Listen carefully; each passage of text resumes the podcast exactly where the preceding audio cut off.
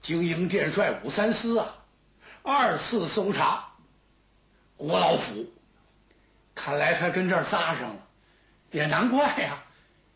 怎么？他已经打定主意了，我要从你这儿搜不出薛刚去，这事儿没完，他绝不能累生双翅飞上天去，或者说他能入地，肯定在你这儿他搜到绣楼上来，你还别说，把国老狄仁杰呀也给紧张的够呛。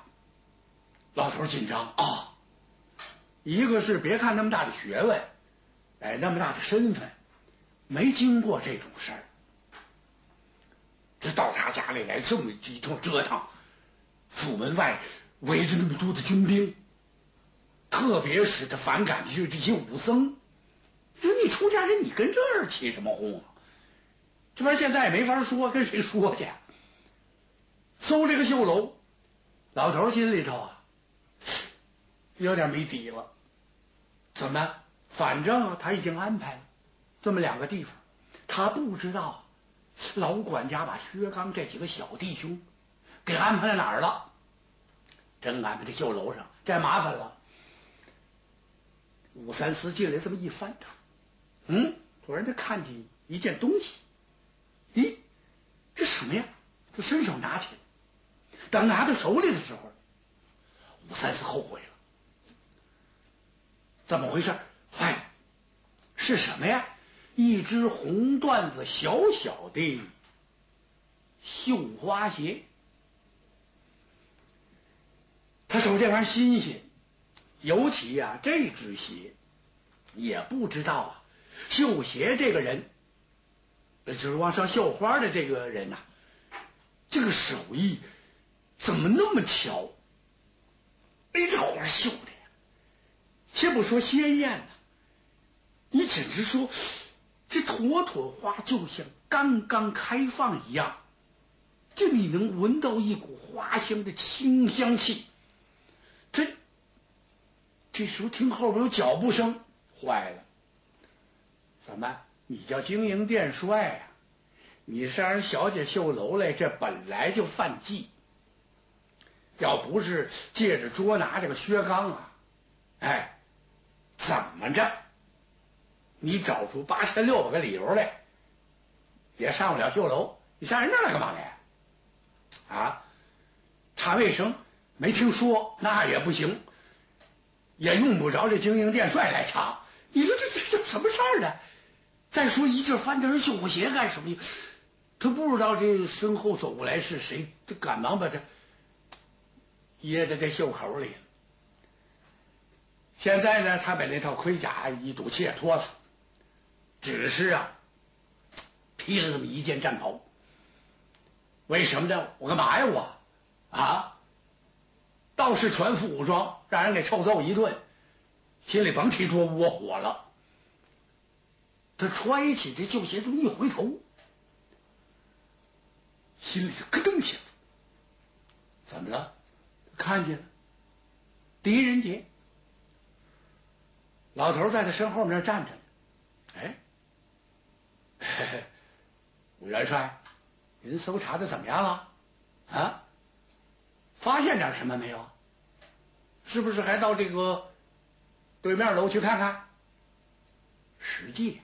老人家不希望他去，可是此时此刻咬紧牙关，也得这么说。嗯，那怎么办呢？最好您您哪哪哪也别去，搜搜就得了，大面看看您您走吧您，这不就露馅了吗？这麻烦了吗？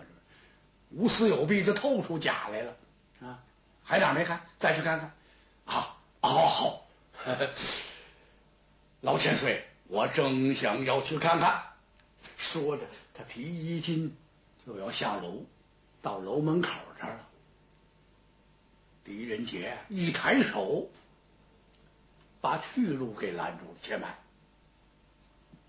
怎么慢来，元帅？呃，老朽可能有点不公啊。此话怎讲？我得看看，因为我这个侄女呀，呃。很喜欢一些个小虎洞，这些小玩意儿、小摆设，我看看呐，少什么没有。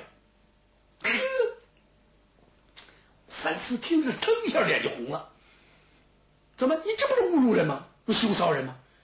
精灵殿帅到你这儿来，拿的是要饭，薛刚，你你丢零碎啊？你想讹我呀？是怎么着？嗯，这玩意儿还没法说，怎么人也没说你拿呀？我看看，因为又不是你一个人进屋，你后边还带着好几个呢，贴身的军校。谁知谁怎么回事？慢着慢着，老头就过来。吴三思紧张，怎么了？他一看狄仁杰不是去看看什么那个古玩格子呀，或者那个什么价金案呢，是条案等等的，这这茶几呀上面摆的什么零碎儿，他不看那儿，他奔他来了。哎，好紧张，怎么回事？难怪他紧张，他他他有戏法啊！啊，这这，只见狄仁杰一抬手，啪，就一抖武三思这袍袖，啪的一下，这只红缎子小绣花鞋落地了。老国公一伸手，唰一下把它拾起来。国老看了看。手里这只绣鞋又瞅了一瞅，武三思，看来这双鞋啊还没做完，哎，这儿还有半朵花没绣上，你这怎么？啊，身为金营殿帅，你是什么人物？陪王伴驾，知道不知道？一声令下，三军肃然。我问你，你怎么把一女孩子的鞋穿到你的袖内？这是何意？哎，郭老，何出此言？老头趁他不备，狄仁杰，您别看是个文官，拿笔杆的，手还真快，扬起手，啪就一下，就给武三思来个嘴巴。这武三思还头回呀，遇上这事儿，怎么他没遇见过啊？连皇上也不好意思啊，也不可能啊。那皇帝对自己大臣过来，鞭给一耳雷子，那哪能啊？他没经过，就是打的武三思一摘呗。实际老头力气不大，可是武三思紧张的要死。这下狄仁杰可不让，九跑裸带就把武三思。给带进了皇城，我不跟你说，你甭在我家里这儿紧着嚷嚷，犯这儿搜那儿啊！你品行不端，嘿，这可要命了！这个怎么？这个好多人别的不怕呀，就怕这顶帽子。哎，这玩意儿是怎么回事？这这作风不正，麻烦，这就要麻烦。好，品行不端，这跟作风不正差不了多少，尤其他的身份在那儿。这长安城金营殿帅呀，这下把武三思给急的。你说他，他不会跟狄仁杰撕吧撕吧？他敢吗？啊，他武艺倒是不错，狄仁杰六个也打不过他，但是他不敢还手啊。这老头怎么拽，他就得跟着走。紧子一劲直喊冤枉，狄仁杰差点乐了。怎么这儿喊什么冤枉啊？你击鼓得了。这一下好，金钟齐响，玉点齐鸣，惊动了陛下武则天。武则天不知道什么事儿，赶忙换好朝服，以为要上朝呢。怎么出了什么大事了？这是不是说武则天一点都不知道？他知道一些，据说是啊，逆子薛刚又悄悄的混进了长安城。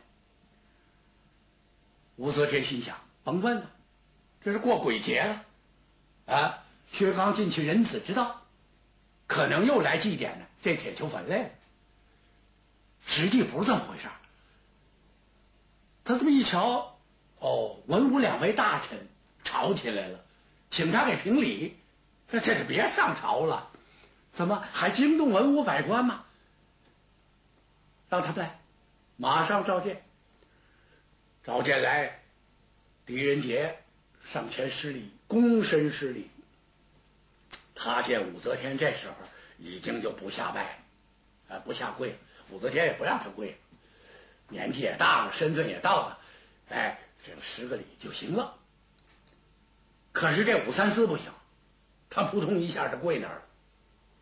这你没什么理由了，又不是盔甲在身，行动不便，哎，下跪跪下好办，起来费劲，这用不着，扑通一下他就得跪着。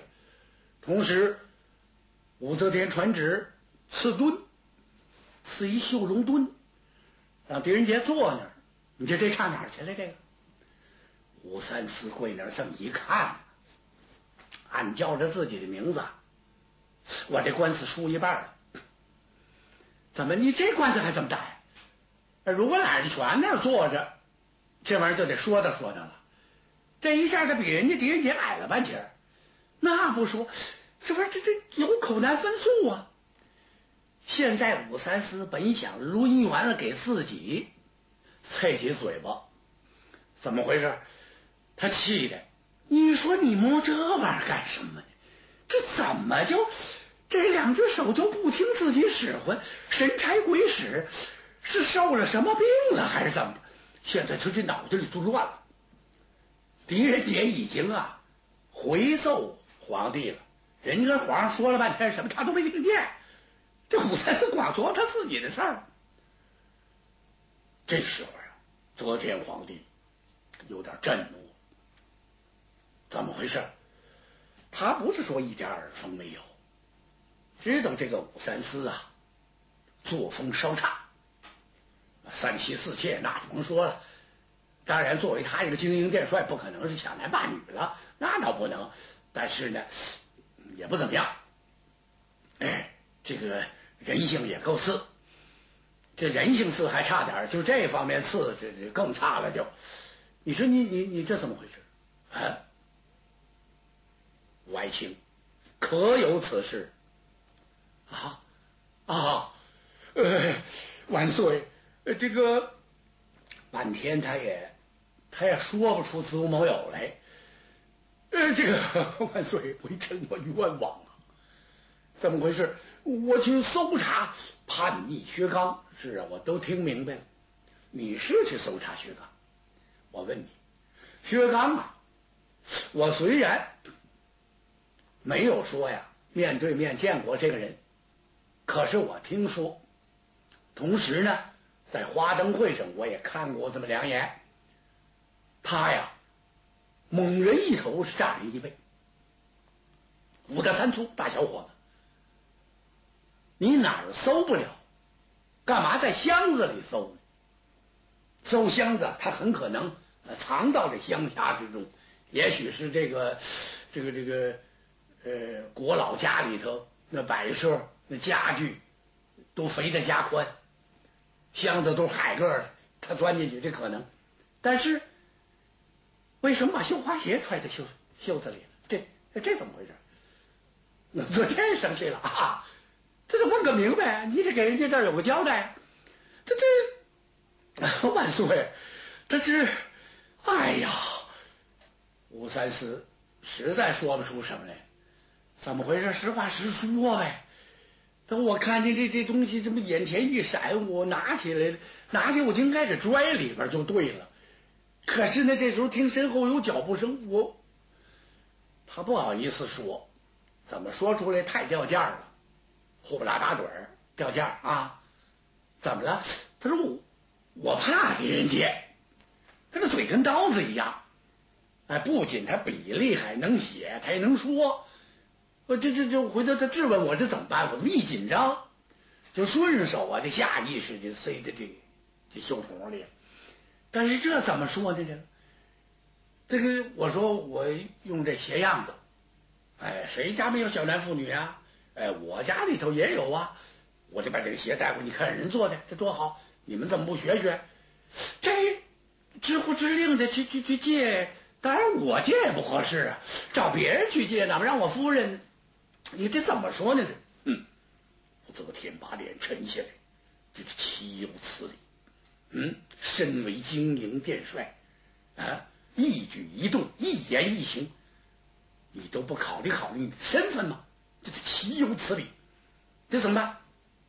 狄仁杰方才说，说现在我侄女狄秀英她不知道，如果她知道了这个事儿之后，那么她不让。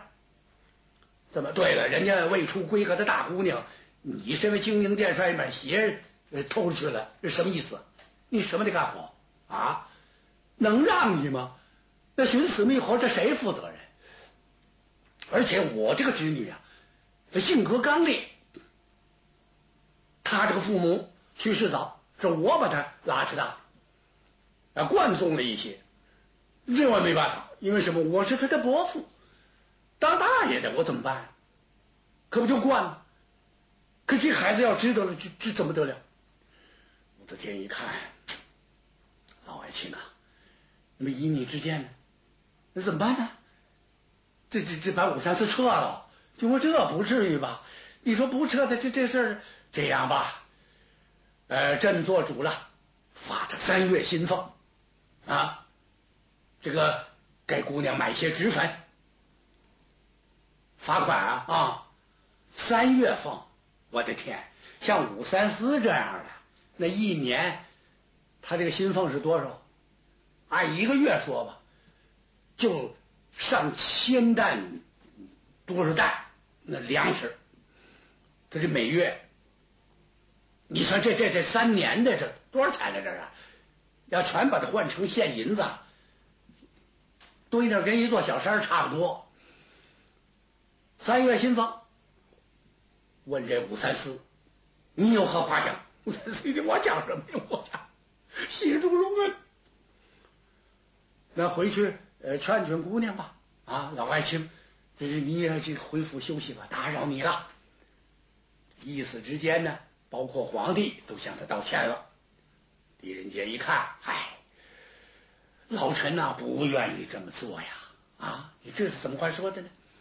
现在罚了不打，打了不罚，三个月薪水罚了得了。这绣鞋呢，呃，就送给殿帅吧。啊，武三思一看，我还要这个？怎么我瞅着我恶心？我我我不要了。爹爹，他看狄仁杰下殿了，他往前跪爬几步，万岁！